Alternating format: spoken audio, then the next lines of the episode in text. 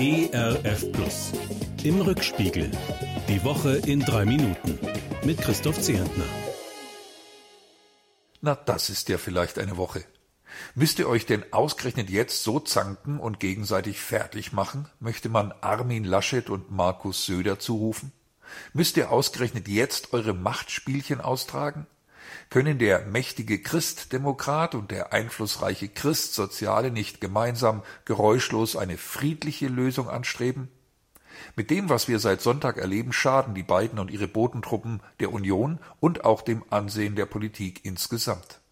Dabei bräuchten wir doch gerade in der Krise Einigkeit, Geschlossenheit, persönliche Bescheidenheit bei unseren Regierenden. Ich denke an ein weises Wort aus dem Buch der Sprüche. Da heißt es, wer Streit anfängt gleich dem, der dem Wasser den Damm aufreißt. Lass ab vom Streit, ehe er losbricht. Das gilt wohl besonders in einer Zeit, in der auch das Virus weiter durch alle halbherzig errichteten Dämme brechen kann. Es lässt sich bisher nicht stoppen. Weder durch schlecht organisierte Impfkampagnen noch durch verschwurbelte Thesen selbsternannter Experten.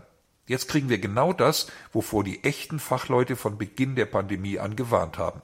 Unsere Intensivmediziner schlagen dringend Alarm, weil sie nicht mehr nachkommen mit der Schwerstarbeit auf ihren Stationen. Ob das geplante Corona-Notbremsegesetz der Bundesregierung da schnelle Besserung bringen kann?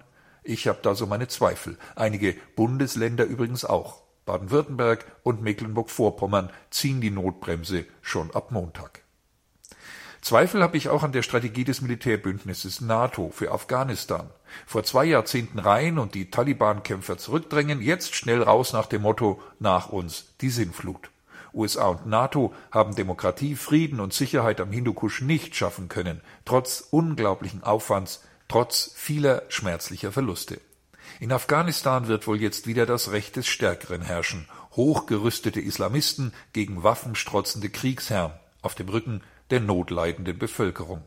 In ihrer Verzweiflung werden wohl noch mehr Afghanen als bisher ihr Heil in der Flucht suchen. Das Bundesverfassungsgericht kippt den rot-rot-grünen Mietendeckel in der Bundeshauptstadt Berlin, eine Entscheidung, die in allererster Linie Menschen trifft, die sich das Stadtleben wegen der gewaltig gestiegenen Mieten kaum noch leisten können, Alleinerziehende, Familien, Menschen mit schmalem Geldbeutel.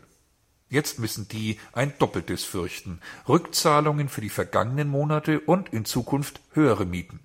Der Mietendeckel war der falsche Weg. Andere Lösungen müssen her, die Wohnen auch für Klein- und für Durchschnittsverdiener bezahlbar machen und juristisch einwandfrei sind. Eine knifflige Herausforderung für alle Beteiligten. Knifflig auch die Lage des gerade schwächelnden Hauptstadt-Bundesliga-Clubs mit dem schönen Frauennamen Hertha.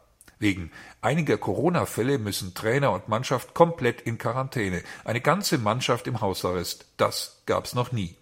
Mindestens zwei Wochen lang darf die Hertha nicht mitspielen. Mindestens drei geplante Spiele fallen erst einmal aus.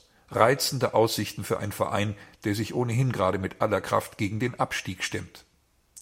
Ein Wochenende mit ausreichend Kraft für alle Aktivitäten, mit einer gesunden Portion Zuversicht und mit ein paar wärmenden Sonnenstrahlen. Das wünsche ich Ihnen und mir, Ihr Christoph Zehentner. Im Rückspiegel. Auch in der Audiothek oder als Podcast auf erfplus.de.